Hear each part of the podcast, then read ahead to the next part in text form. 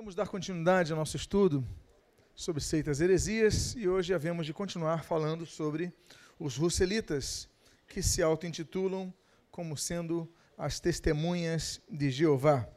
E nós vamos continuar falando sobre as suas, os seus dogmas, as suas definições doutrinárias, que tão claramente confrontam as Escrituras Sagradas. E a primeira delas é que eles dizem que Jesus não ressuscitou corporalmente. Jesus não ressuscitou corporalmente. Eles dizem o seguinte, no livro Let God Be True, na página 276, eles dizem: Jesus foi ressuscitado não como criatura humana, mas um espírito, algo parecido com a doutrina docética. E eles falam também no Away, no Despertai, uh, Jesus não voltou da morte em seu corpo físico. Despertai de julho de 1973. Eles dizem no livro Poderá viver para sempre no paraíso na, no paraíso na terra, na página 144, nós lemos o seguinte: Então, que aconteceu ao corpo carnal de Jesus? Não encontraram os discípulos seu túmulo vazio? Sim, porque Deus removeu o corpo de Jesus. Mas visto que foi possível ao apóstolo Tomé pôr sua mão no orifício no lado de Jesus, não mostra isso que Jesus foi ressuscitado no mesmo corpo que foi pregado na estaca?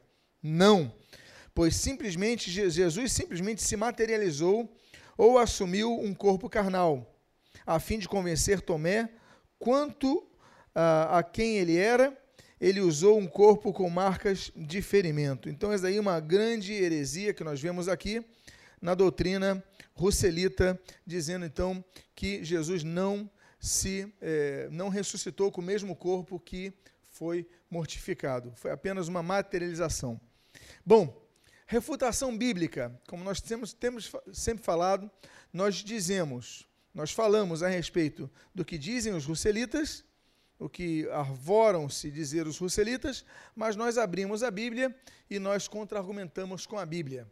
Em primeiro lugar, o próprio Senhor Jesus, ele afirma categoricamente que ressuscitaria de maneira corporal. Você pode encontrar na sua Bíblia, no livro de João, o Evangelho de João, capítulo 2, versículos 19 e 22, o seguinte: Jesus lhes respondeu: Destruí santuário, este santuário e em três dias o reconstruirei. Replicaram os judeus. Em 46 anos foi edificado este santuário, e tu em três dias o levantarás? Ele, porém, se referia ao santuário do seu corpo. Quando, pois, Jesus ressuscitou dentre os mortos, lembraram-se os seus discípulos de que ele dissera isto e creram na Escritura e na palavra de Jesus. Jesus mesmo falou então: olha, vocês vão destruir esse corpo, mas em três dias esse corpo vai ser reerguido.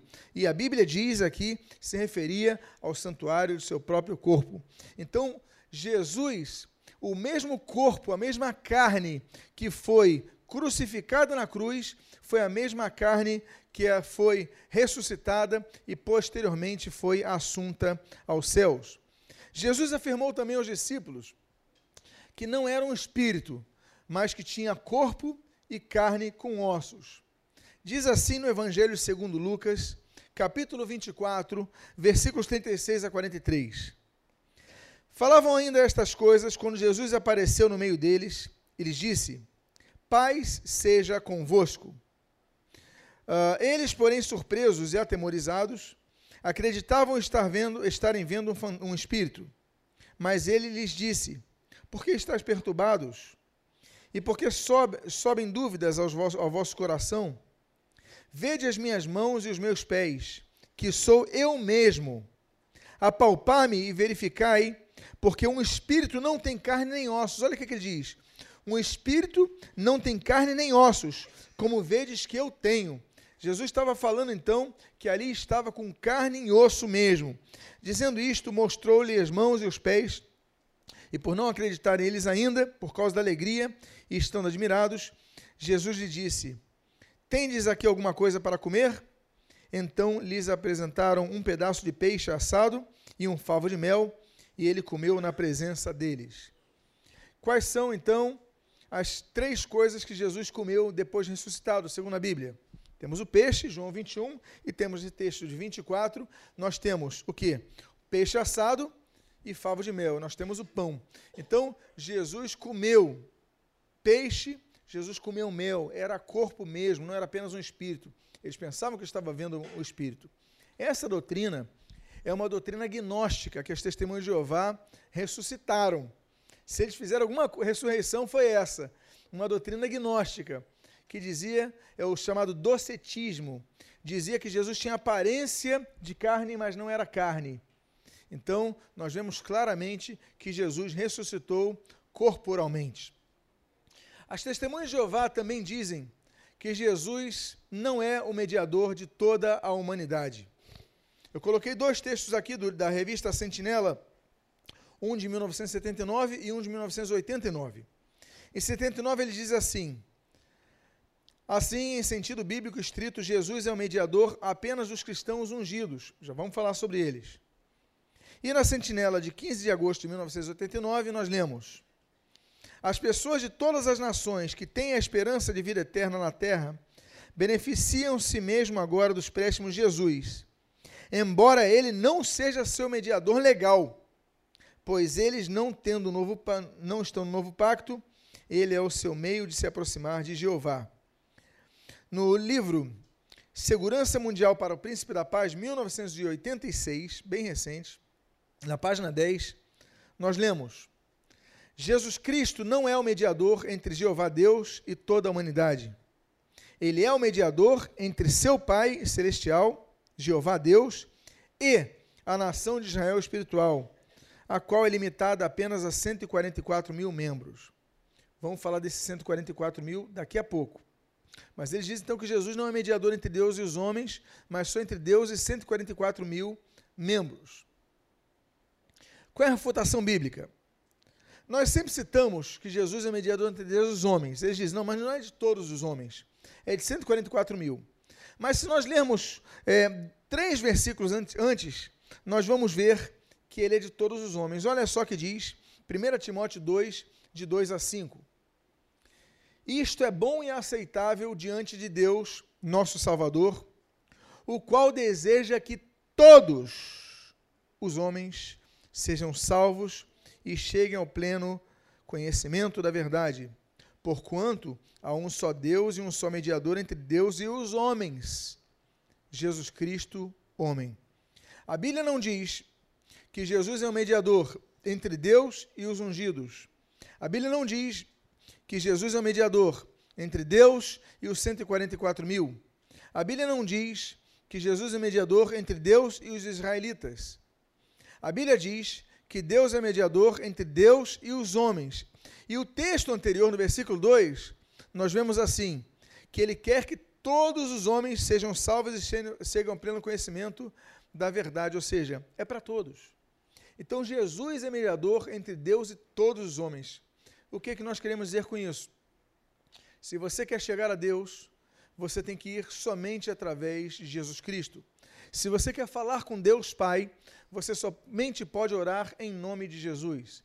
É por isso que nós só oramos em nome de Jesus. Nós, quando começamos a oração ou terminamos a oração, nós sempre dizemos assim: em nome de Jesus, que nós chegamos ao Pai porque Jesus é o mediador. Nós não oramos em nome de Maria, nós não oramos em nome de José, nós respeitamos, foram pessoas maravilhosas, mas não são mediadores entre Deus e homem. Nós só oramos em nome de Jesus. Outro argumento das testemunhas de Jeová é que Jesus Cristo já voltou.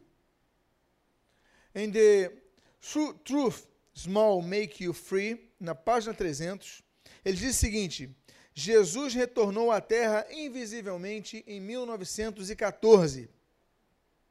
A refutação, e nós colocamos no primeiro estudo sobre os testemunhos de Jeová, várias, colocamos dez profecias que eles falavam da volta de Jesus. Lembram disso? Então, aqui eu só citei uma delas, no outro texto, inclusive. Mas nós vemos o seguinte: como é que vai ser a volta de Jesus?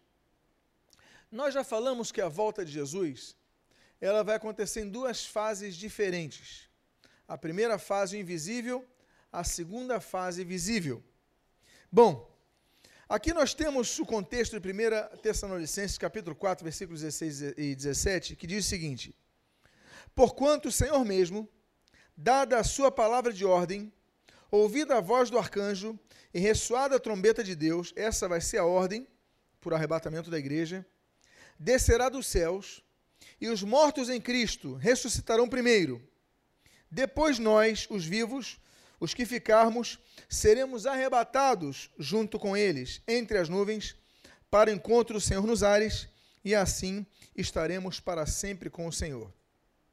Como eu falei para vocês, a volta de Jesus se dará em duas fases. A primeira invisível, que é esta, e a segunda visível.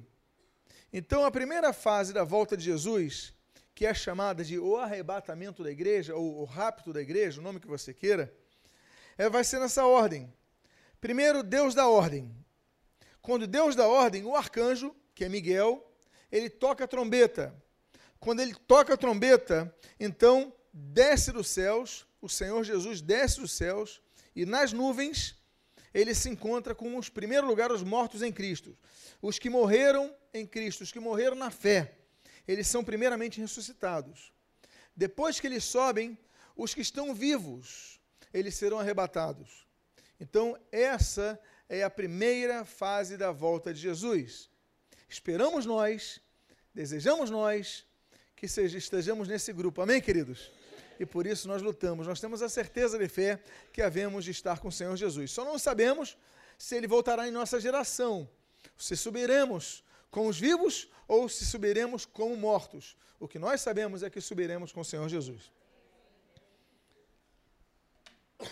Outro texto interessante é o que nós vemos no relato de dois anjos quando da assunção de Jesus.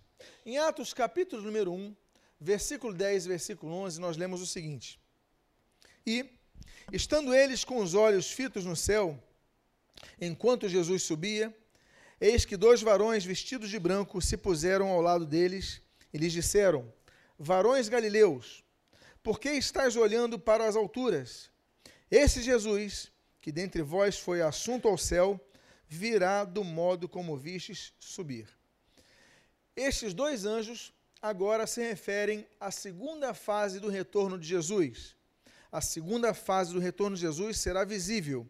Assim como os discípulos viram Jesus subindo, da mesma forma verão Jesus descendo naquele Monte das Oliveiras. E depois nós falaremos, não falaremos hoje sobre escatologia, mas falaremos depois sobre quando Jesus voltar, o monte vai se arrastar ao meio, etc. e tal. Apocalipse, capítulo 1, versículo 7, fala sobre essa segunda fase do seu retorno. Apocalipse capítulo 1, versículo 7 diz assim: Eis que vem com as nuvens, e todo olho o verá, até quantos tra o transpassaram, e todas as tribos da terra se lamentarão sobre ele, certamente. Amém. Alguns elocubram, dizendo que o dia vai estar aberto, porque ele virá com as nuvens, quer dizer, quando as nuvens chegarem, ele vai vir. Mas isso é uma suposição, é muito hipotético, porque onde há o tempo aberto um lugar, há nuvens em outro. O que a Bíblia quer dizer é que ele vai vir pelas nuvens e lá todo olho o verá. Ou seja, Jesus vai vir do céu e todo olho vai vê-lo. Antigamente, isso era muito difícil de nós entendermos, mas hoje, com a tecnologia, fica mais fácil. Hoje, todo celular tem uma câmera de fotos. Aliás, hoje é difícil você encontrar alguém com uma câmera, não é verdade? Ninguém mais usa câmera. Todo mundo usa a do celular, porque ela tem uma ótima resolução. Você já grava aqui, já coloca na nuvem, já, já, já compartilha. Então, hoje em dia, não apenas há uma câmera que te fotografa, mas também que filma. Todo celular é assim. Então, uma informação que você receba agora, você posta no Twitter, posta no Facebook, posta no Instagram. No outro lado do mundo está todo mundo vendo. Então, essa profecia ela já mostrava onde chegaria a tecnologia que nossa geração está vendo. Porque quando Jesus voltar, basta uma pessoa que filme para que todo olho veja. Porque vai sair na CNN, vai sair no, no, nos portais, nos sites, e todo olho em qualquer lugar vai ver a notícia, como foi no, 7 no 11 de setembro, não é isso? é, quando caíram as torres, todo mundo via na hora. Agora, passados mais de 10 anos aí, nós temos aí uma tecnologia mais avançada, mais rápida. Todo mundo tem celular hoje, então todo olho verá a volta de Jesus. O que mostra que nós estamos muito próximos, mais próximos do que a geração anterior, para que todo olho veja. O fato é, então, que Jesus não voltou ainda. As testemunhas de Jeová erram mais uma vez, porque se Jesus tivesse voltado invisivelmente, grande parte da população já teria sumido pelo arrebatamento. E se Jesus tivesse voltado na segunda fase, todo olho já teria testemunhado o retorno de Jesus. E nada disso aconteceu, ou seja, mais uma das elocubrações heréticas das testemunhas de Jeová. Outra doutrina, doutrina herética das testemunhas de Jeová é a, a que dizem que o Espírito Santo não é uma pessoa divina. Diz a revista Sentinela, o Espírito Santo é uma força ativa impessoal de Deus.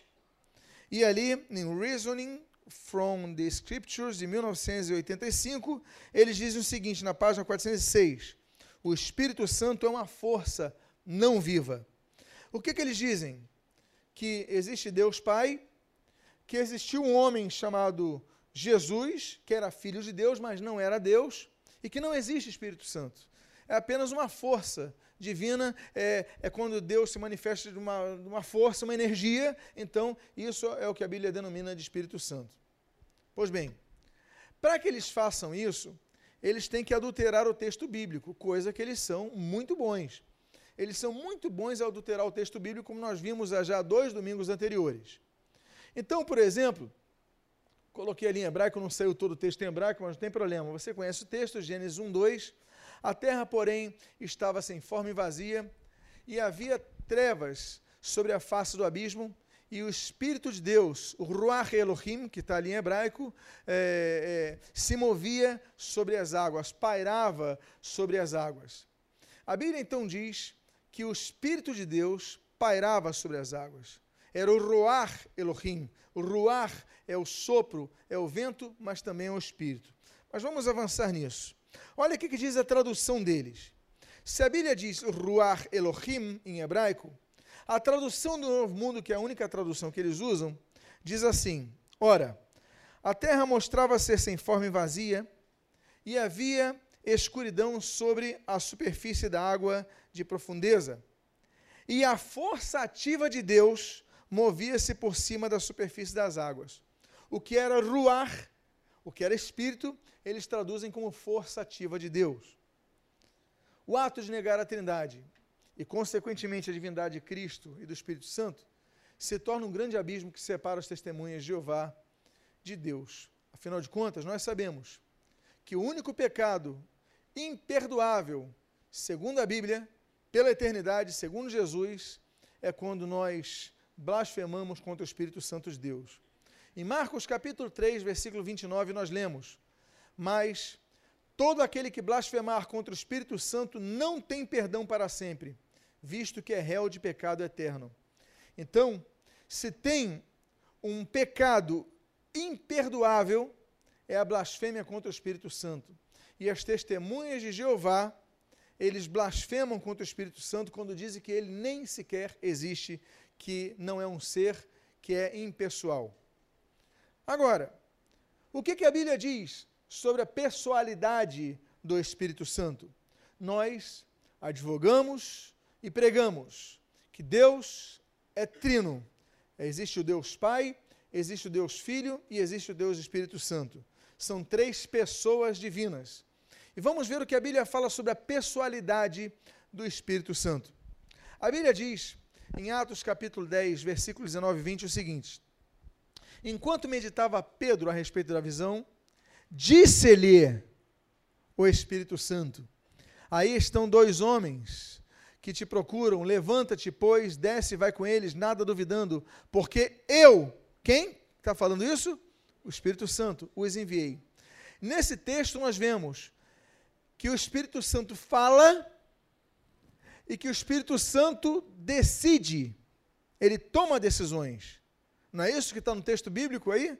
Ele fala: disse-lhe o Espírito e ele então dá uma ordem: Eu os enviei. Então o Espírito Santo é uma pessoa. Ela fala, ela decide. Ela também ensina. O Senhor Jesus ele diz em João capítulo 14, versículo 26: Mas o Consolador, o Espírito Santo, a quem o Pai enviará em meu nome, este, perdão, esse vos ensinará todas as coisas e vos fará lembrar de tudo o que vos tenho dito. Jesus não falou que, olha só, nós temos a trindade aí. Jesus falando, ele fala que o Pai vai enviar o Espírito Santo. Estão os três aí citados. Certo ou errado? Estão aí no texto. Aí Jesus fala: quem vai ensinar? Deus Pai? Ele fala assim: o Espírito Santo a quem o Pai enviará. Ou seja, não é o próprio Pai que vai ensinar. O Pai vai enviar a outra pessoa divina, que é o Espírito Santo. E esse Espírito Santo, ele ensinará. É ele que vai ensinar. Não é Deus que vai ensinar, não é Jesus que vai ensinar. Quando nós estamos no momento de dificuldade, é, o Espírito Santo vai nos direcionar, vai nos ensinar, vai nos alertar, vai nos convencer, vai nos instruir. Então, o Espírito Santo é uma pessoa divina. Ela fala, ela decide, ela ensina e ela foi enviada por Deus Pai. Ou seja, não é uma expressão da energia de Deus, é um ser pessoal. Além disso, nós lemos em João capítulo 15, versículo 26, que o Espírito Santo é uma pessoa, pois ele testifica. Naquele mesmo conceito é, de Paráclitos, Jesus fala o seguinte: quando, porém, vier o Consolador, que eu vos enviarei da parte do Pai, o Espírito da Verdade, que dele procede, esse dará testemunho de mim. Ou seja, o Espírito Santo é uma entidade, é um ser, é um ente separado de Deus Pai e de Deus Filho, que fala, que decide, que ensina e que também dá testemunho de Jesus ele fala de Jesus, ele convence a pessoa sobre Jesus. Quando você está evangelizando e falando de Jesus, ele dá o testemunho de Jesus no espírito da pessoa. Então, o Espírito Santo, ele testifica. Então, é uma heresia frontal falar que o Espírito Santo não é uma pessoa, mas o Espírito Santo é apenas uma força de Deus. Tem outros textos que mencionam, por exemplo, a, a divindade do Espírito Santo.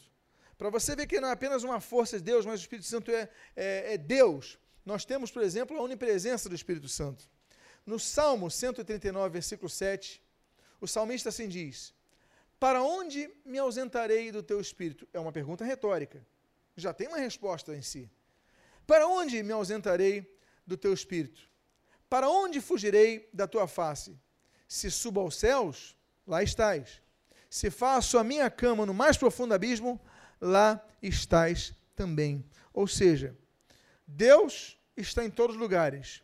Jesus está em todos os lugares. Mateus fala assim: Jesus fala assim: onde dois ou três estiverem reunidos em meu nome, aí eu estarei. Jesus é onipresente, Deus é onipresente e o Espírito Santo é onipresente. Ou seja, as três pessoas da, da divindade que têm características exclusivas e incomunicáveis da divindade, quais sejam?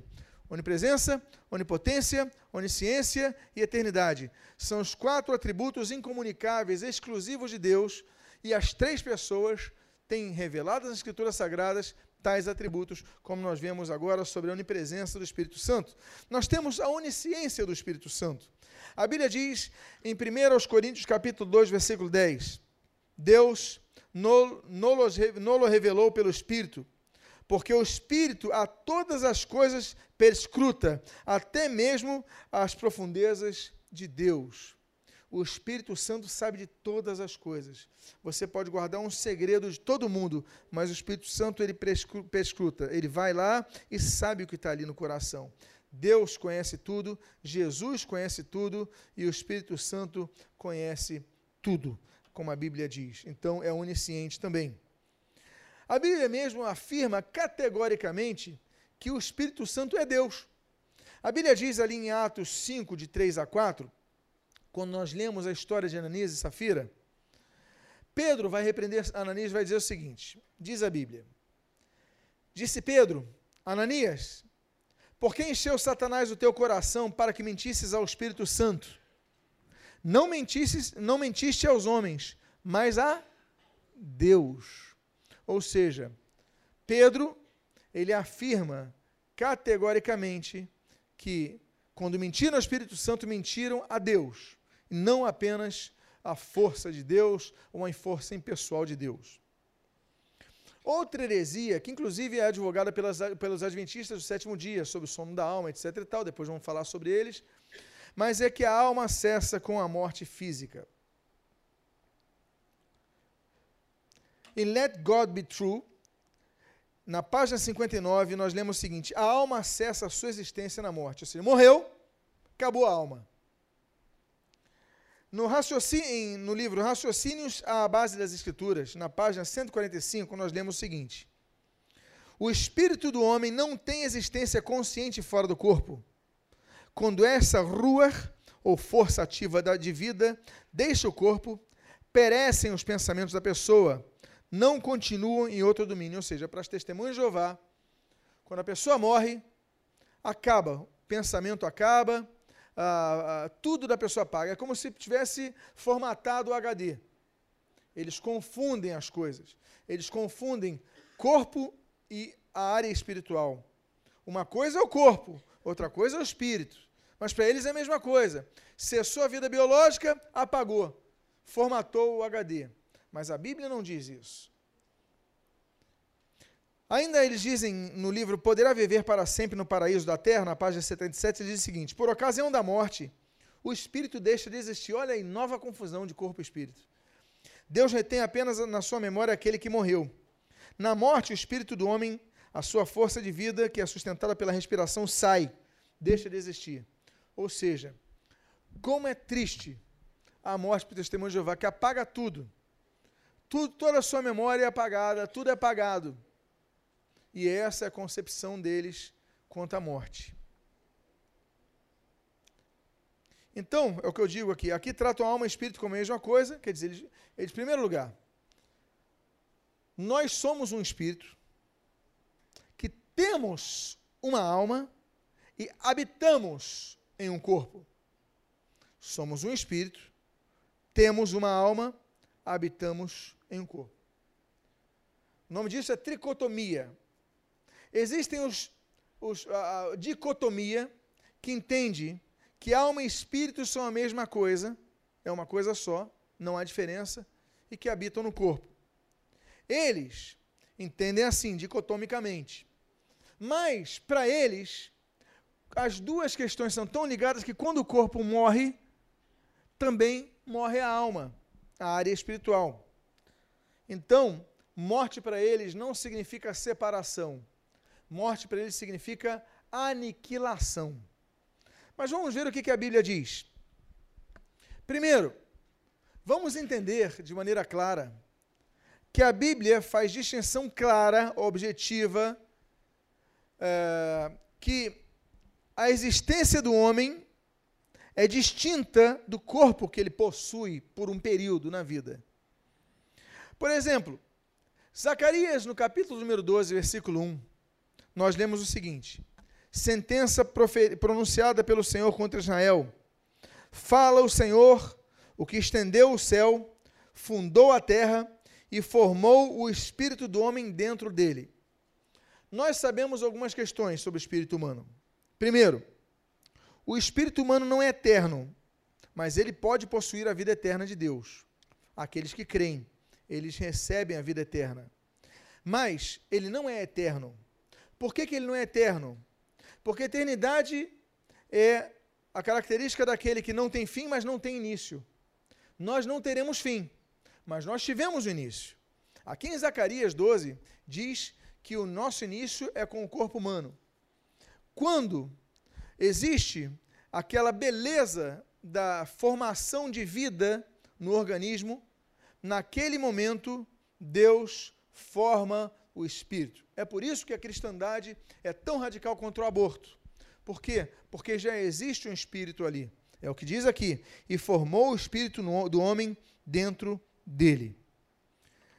Segundo lugar, a Bíblia diz, em Eclesiastes 12, 7, que o espírito do homem se separa do corpo do homem quando ele morre.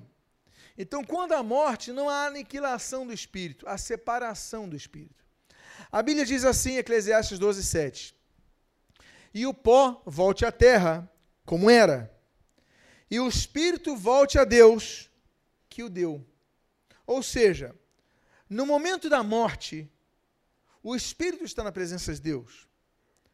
É por isso que o sepultamento de um salvo é tão diferente de outros sepultamentos que nós vemos por aí. Porque nós sabemos que naquele momento só está o corpo, o espírito já está na presença do Senhor. Já está na presença do Senhor. Ele deu. Então, a Bíblia diz que quando há cessação da vida biológica, existem vários tipos de vida, vocês sabem no grego. Existe, por exemplo, a vida bios, ok? E nós temos também a vida zoe, por exemplo, que é a vida existencial. A bios é a biológica, é a carnal. Quando cessa bios, a zoe permanece. Então, nós temos ah, esse texto, corpo volta à terra, ele vai apodrecer, mas o espírito está na presença de Deus. Então, não há aniquilação. Outra refutação bíblica que mostra isso são os casos das ressurreições. Eu citei aqui um deles, em Lucas 8, 49 a 55, diz assim: Falava ele ainda, quando veio uma pessoa da casa do chefe da sinagoga dizendo: Tua filha já está morta, não incomodes mais o mestre.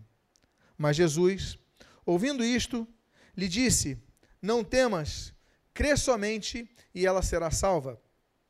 Tendo chegado à casa, ninguém permitiu que entrasse com ele, senão Pedro, João, Tiago, e bem assim o pai e a mãe da menina. E todos choravam e apranteavam, mas ele disse: Não choreis, ela não está morta, mas dorme. E riam-se dele, porque sabiam que ela estava morta. Entretanto, ele, tomando-a pela mão, disse-lhe em voz alta: Menina, levanta-te. Aí eu marquei em amarelo aqui o texto.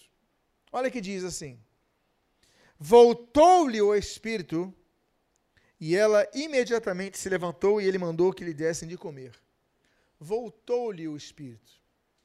Se houvesse aniquilação do espírito na morte, se o espírito fosse aniquilado, como é que ela voltaria o espírito? A Bíblia diz em Eclesiastes que o espírito volta a Deus que o deu, Deus que o deu. Mas se Deus quiser enviar o espírito novamente àquele corpo, ele envia. Porque o espírito não foi extinto. Ok? Então, mais uma refutação bíblica a esta heresia. Nós temos também o texto de Hebreus, capítulo número 12, versículo 22 a 24, o qual nós lemos. Mas tende chegado ao monte Sião e à cidade do Deus vivo, a Jerusalém celestial, e a incontáveis hostes de anjos, e à universal assembleia e igrejas dos primogênitos arrolados nos céus, e a Deus, o justo juiz, e aos espíritos dos justos aperfeiçoados, olha o que ele diz, e a Jesus, mediador da nova aliança, e ao sangue da aspersão que fala coisas superiores ao que fala o próprio Abel. Fala quando nós chegarmos a Jerusalém celestial, a Bíblia diz ali, olha, e você vai encontrar a universal assembleia, não estou falando nem da Igreja Universal, nem da Igreja Assembleia de Deus, tá? Universal Assembleia, né? ou seja, o, o amontoado de todos os salvos. Né? Universal Assembleia é isso, tá bom?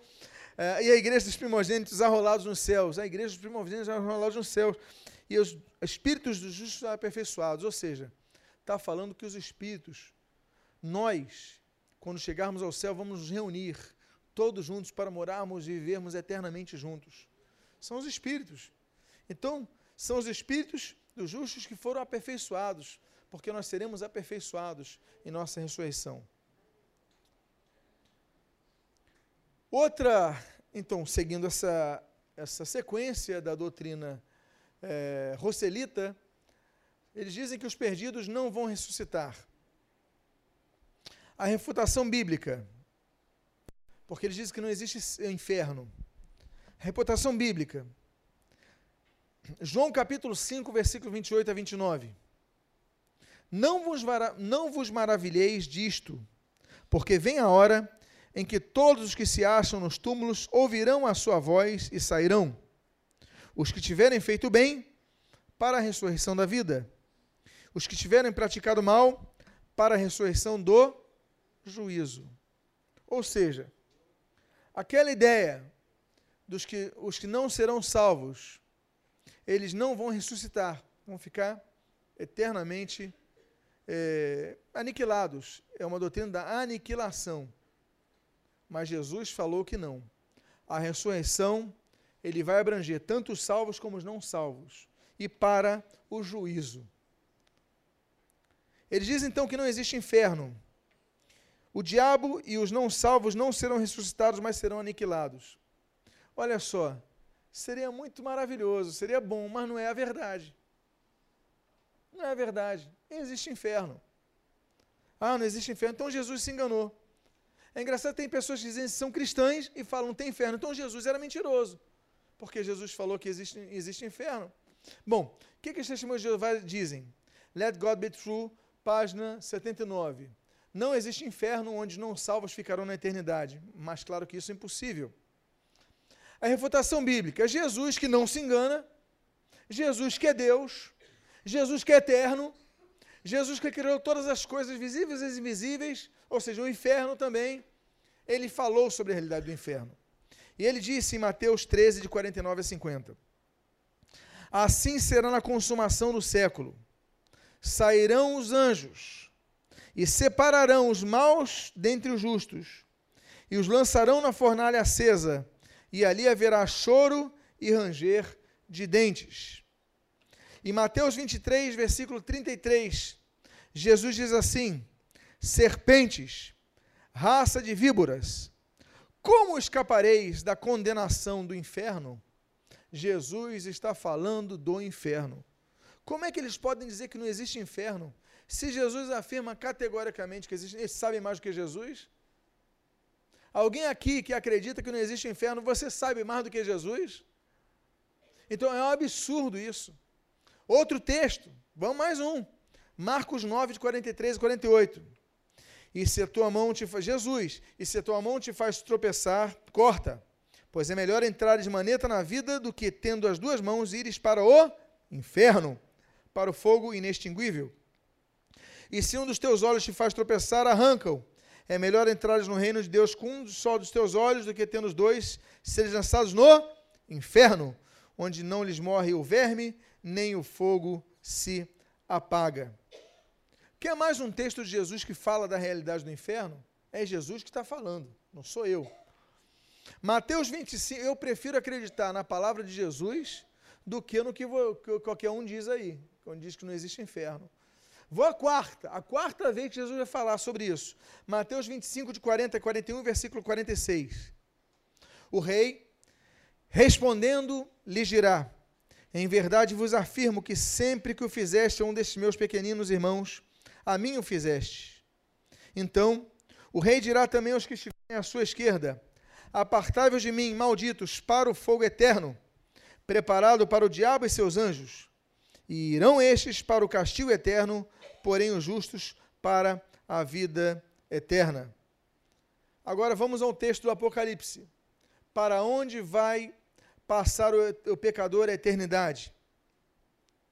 A Bíblia diz em Apocalipse 21, versículo 8, o seguinte: Porém, aos covardes, aos incrédulos, aos abomináveis, aos assassinos, aos impuros, aos feiticeiros, aos idólatras e a todos os mentirosos, a parte que lhes cabe será no lago que arde com fogo e enxofre, a saber, a segunda morte. A Bíblia diz que existem duas mortes: a morte física, a bios, e a morte eterna. Essa morte eterna não é cessação, mas é condenação. Quero dizer uma coisa. Bom, existem. O termo inferno né, é um termo que não existe literalmente na Bíblia, porque a Bíblia fala de quatro lugares diferentes que são inferno. Por quê?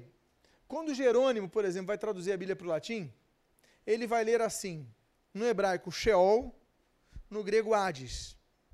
Ele vai falar, como é que eu vou traduzir isso para o latim? Já sei. Mundo inferior, infernos.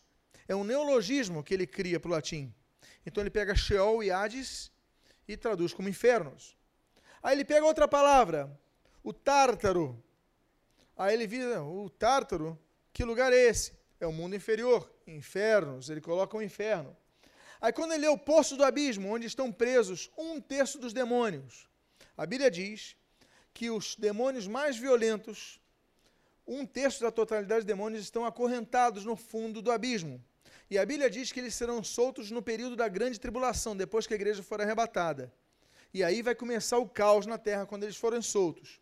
Pois bem, eles estão num lugar chamado o fundo do abismo. Aí quando o Jerônimo, ele vai traduzir que lugar é esse? Já sei, mundo inferior, infernos. E nós temos o Guiena. Guiena é um outro local e ao lago de fogo enxofre. Esse local, a Bíblia diz que não tem ninguém lá. Já existem pessoas habitando no Sheol, no Hades, já existem pessoas lá. Os que vão ser condenados já estão lá nesse momento. Esse outro local, fundo do abismo, só estão demônios lá, um terço dos demônios estão lá, não tem pessoas ali. Tem demônios. Esse outro local, por exemplo, Geena, é o local onde, onde está reservado para o diabo e seu o diabo, o anticristo e o falso profeta. A Bíblia diz que eles vão ser lançados lá. E depois deles serem lançados lá, quando vier o tribunal do grande trono branco, existem dois tribunais que vão acontecer no futuro. 2 Coríntios capítulo 5, versículo 10, fala do tribunal dos salvos.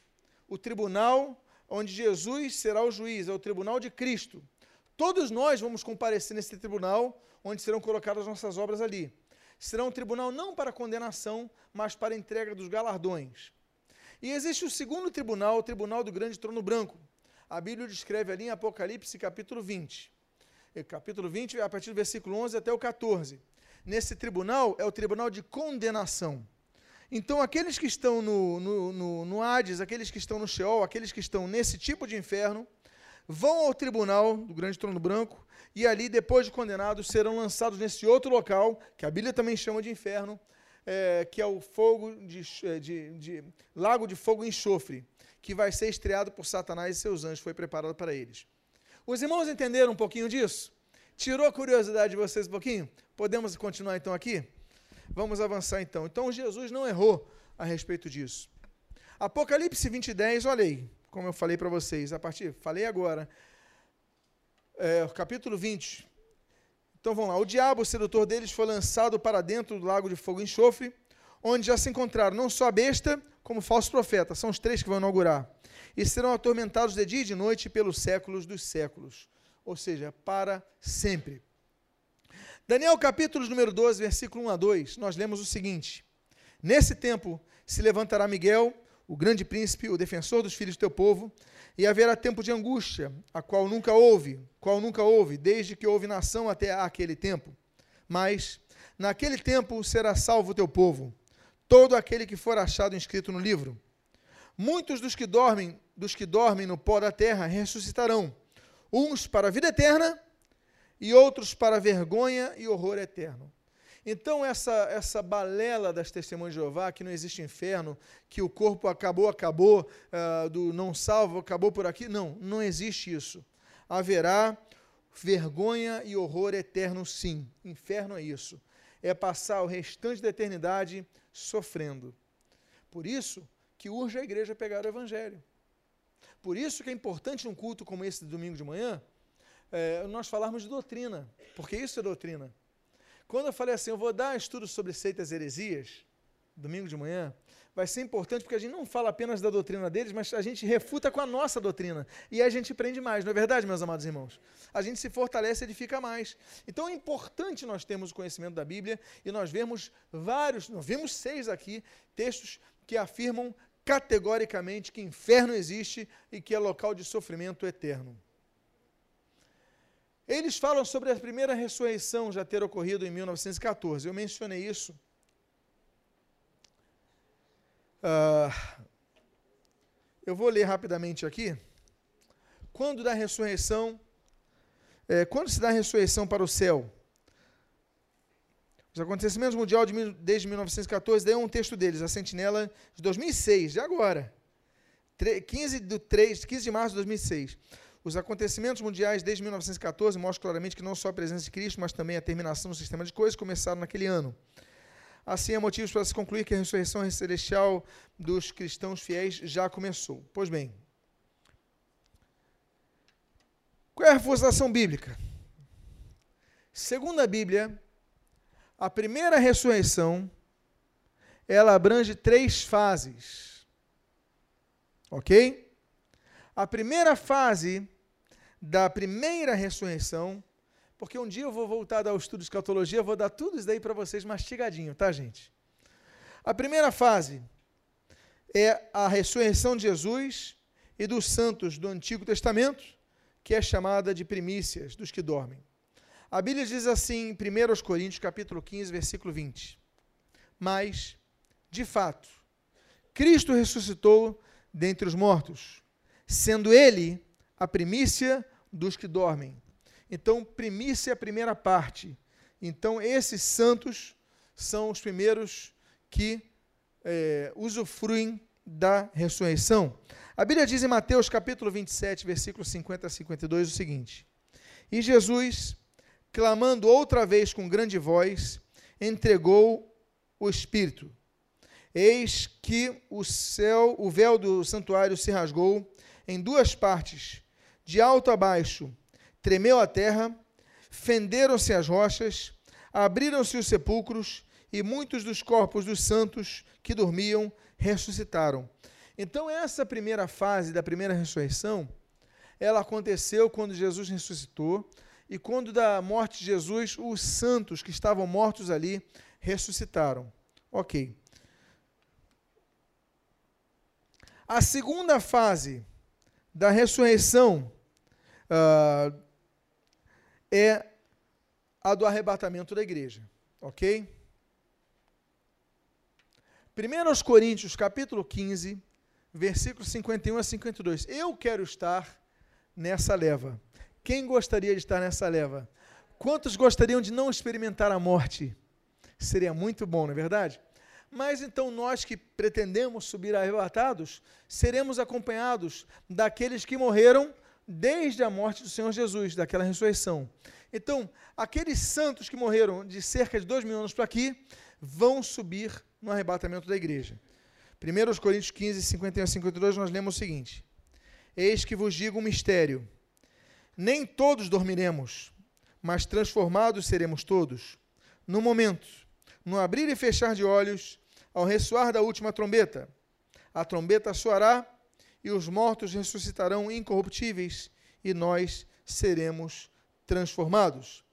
A Bíblia diz em 1 Tessalonicenses 4, de 14 a 17, o seguinte: Pois, se cremos que Jesus morreu e ressuscitou, assim também Deus, mediante Jesus, trará em sua companhia os que dormem.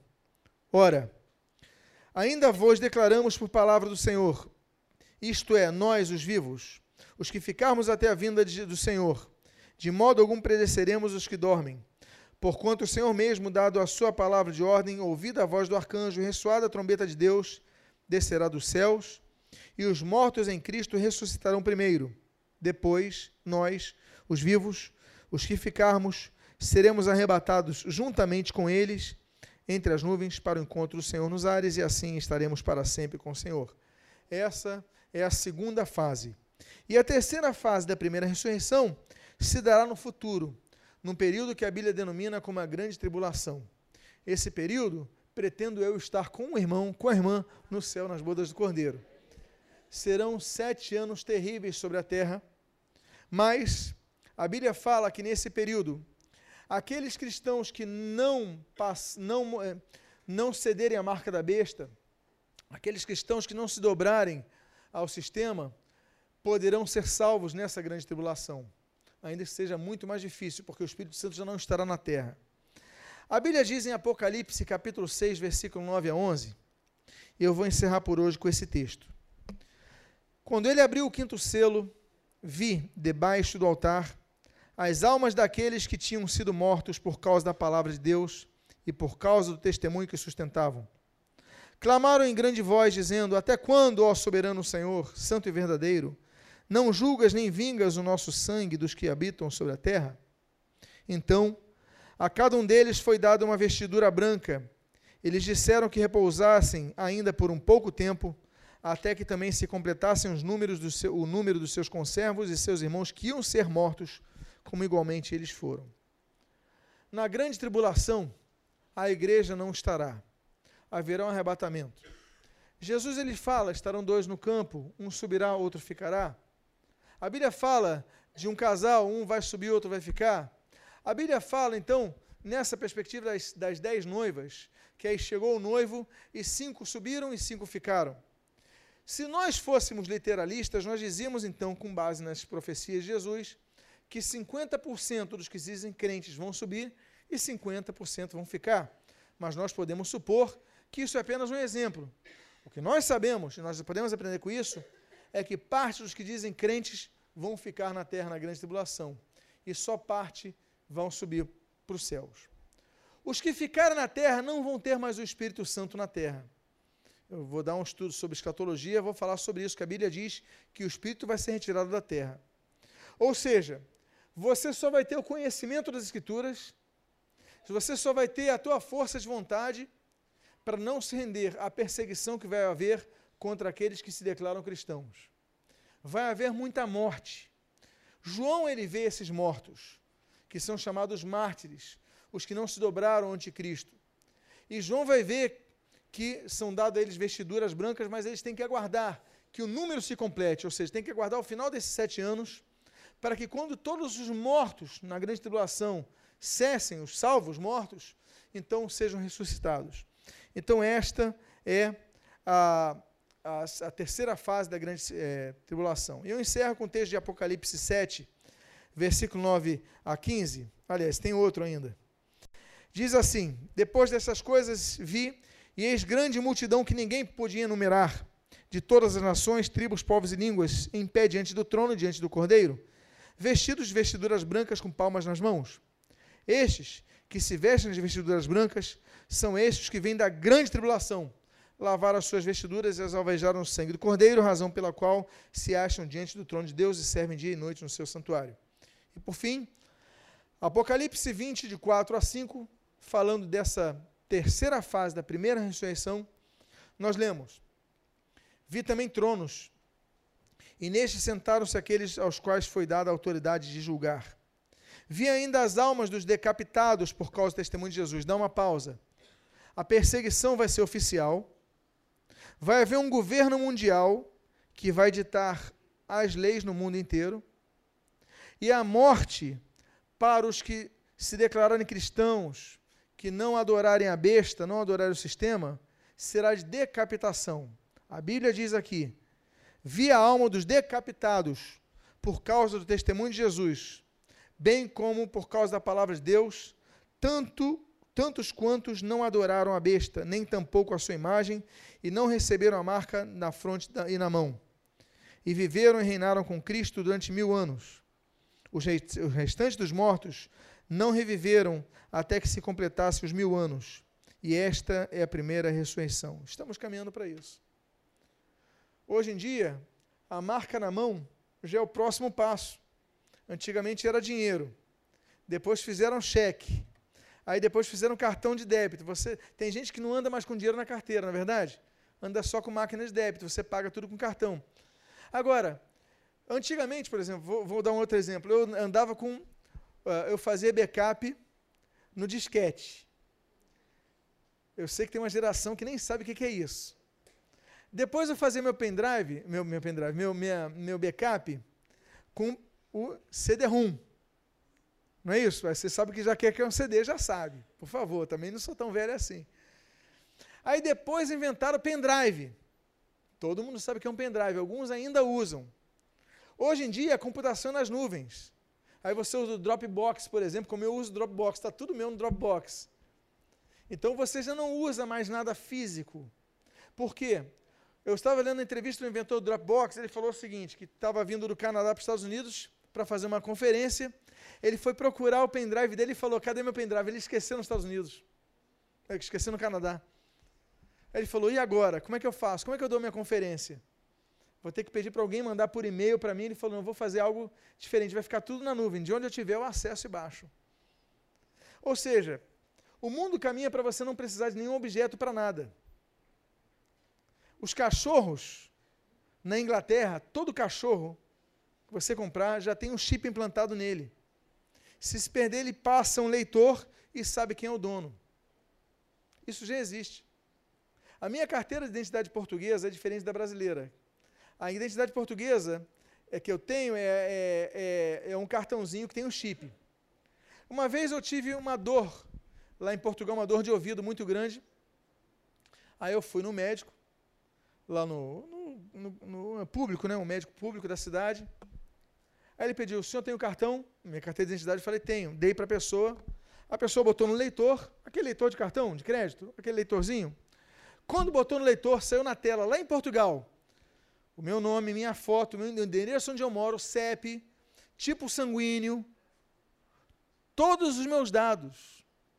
Numa questão de um segundo, por eu botar um cartão no interior de Portugal, já tinham todo o acesso meu. E qual é o próximo passo? É isso daí está no nosso corpo.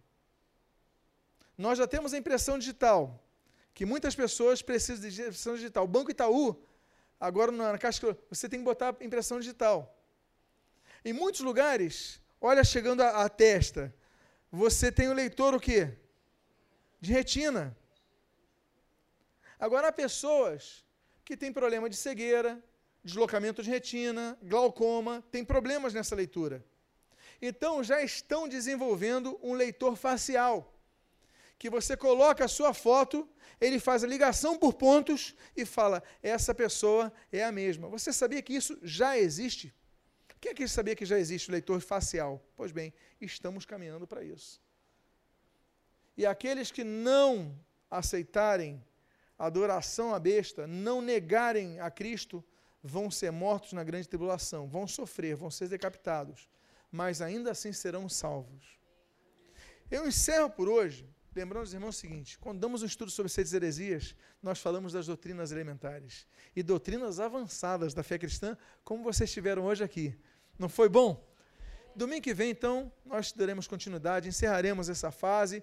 Volto a dizer, depois então daremos uma, uma pausa sobre seitas heresias para dar uma anuviada em outros assuntos e depois a gente volta com isso. Amém? Vamos